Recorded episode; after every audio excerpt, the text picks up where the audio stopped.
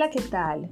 Qué gusto poder llegar a ustedes con este mensaje que vamos a tener hoy en este podcast. Y es que vamos a hablar de los modelos de negociación. Recordemos que estamos en el curso Aspectos psicosociales de la negociación.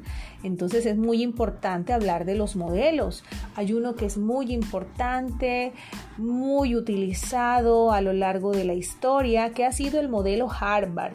Aquí vamos a basarnos en los que nos propone el libro Cultura de Paz, propuesto por Cabello, Carmona, Gorjón, Iglesias, Sáenz y Vázquez. Aquí entonces vamos a contemplar cuáles son esos elementos que incluye este modelo y que hay que tener en cuenta para llegar a un acuerdo o, pues bueno, cuando estemos en medio de una negociación. Y esos elementos que incluye el modelo, tenemos allí las alternativas, los intereses y posiciones, las opciones, los criterios, la relación, la comunicación y los compromisos. Por supuesto, el primer elemento son las alternativas. Y aquí, por ejemplo, sabemos que la alternativa es esa opción que se toma o esa vía que elegimos para dar solución al conflicto. Es decir, las partes tienen diversos caminos para solucionar el conflicto y eligen la negociación. Una vez ya estando allí en esa negociación, es importante tener en cuenta el segundo elemento, que son los intereses y las posiciones. Es que es necesario identificar qué es lo que subyace a esas posiciones, qué hay detrás de, esa, de ese comportamiento, de esas actitudes, qué es lo que quiere cada una de las partes o qué es lo que necesita cada una de ellas. Una vez identifiquemos estas, estas intereses o estas necesidades, las que están detrás de esas posiciones, es importante generar allí entonces diversas opciones que nos remiten a establecer una gama de posibilidades para llegar a esos posibles acuerdos.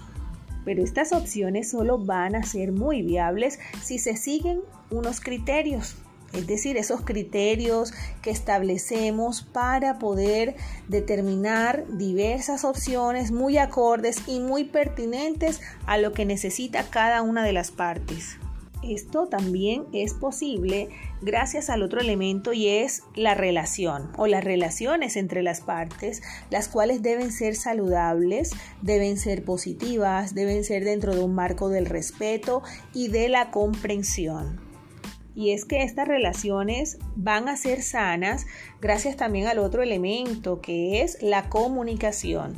Definitivamente la comunicación eh, que incluye ese intercambio de mensajes entre una parte y la otra basadas en un marco del respeto van a promover la comunicación pacífica, pero el logro de los acuerdos definitivamente es la comunicación, ese puente que permite la, el intercambio de ideas y el consenso entre esas dos partes que se encuentran en desacuerdo.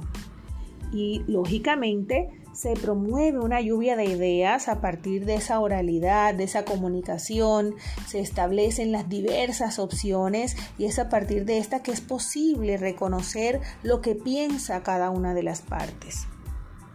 Y finalmente, cuando ya se han dado todas esas opciones, cuando tenemos una comunicación muy efectiva, muy asertiva entre las partes, pues escogemos una opción, las partes llegan a, un consenso, escogen un acuerdo y bueno, viene a aparecer el otro elemento que es el compromiso. Entonces, este compromiso nos remite a ese establecimiento del acuerdo de forma verbal o de forma escrita el cual va a indicar cuál es la responsabilidad de cada una de las partes, a qué se compromete cada una.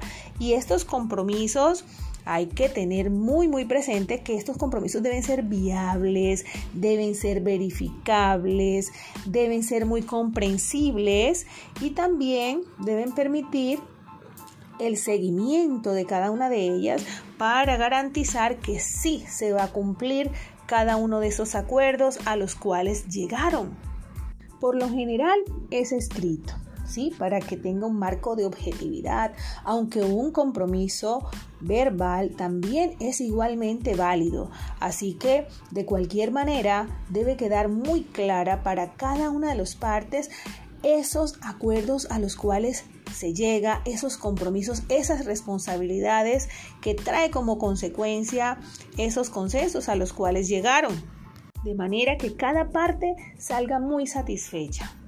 Así que bueno, sabemos que cuando nos enfrentemos a una negociación vamos a tener en cuenta desde el modelo Harvard estos elementos tan necesarios para finalmente llegar a esa solución, a esa transformación del conflicto que trae a este encuentro donde tenemos que negociar tenemos que conceder, tenemos que comprender a la otra persona, a la otra parte, para que cada parte salga con mucha satisfacción de todas esas necesidades e intereses que presentan. Muchísimas gracias y más adelante tendremos otro podcast explicando algunos otros modelos y también el proceso de la mediación. Hasta pronto.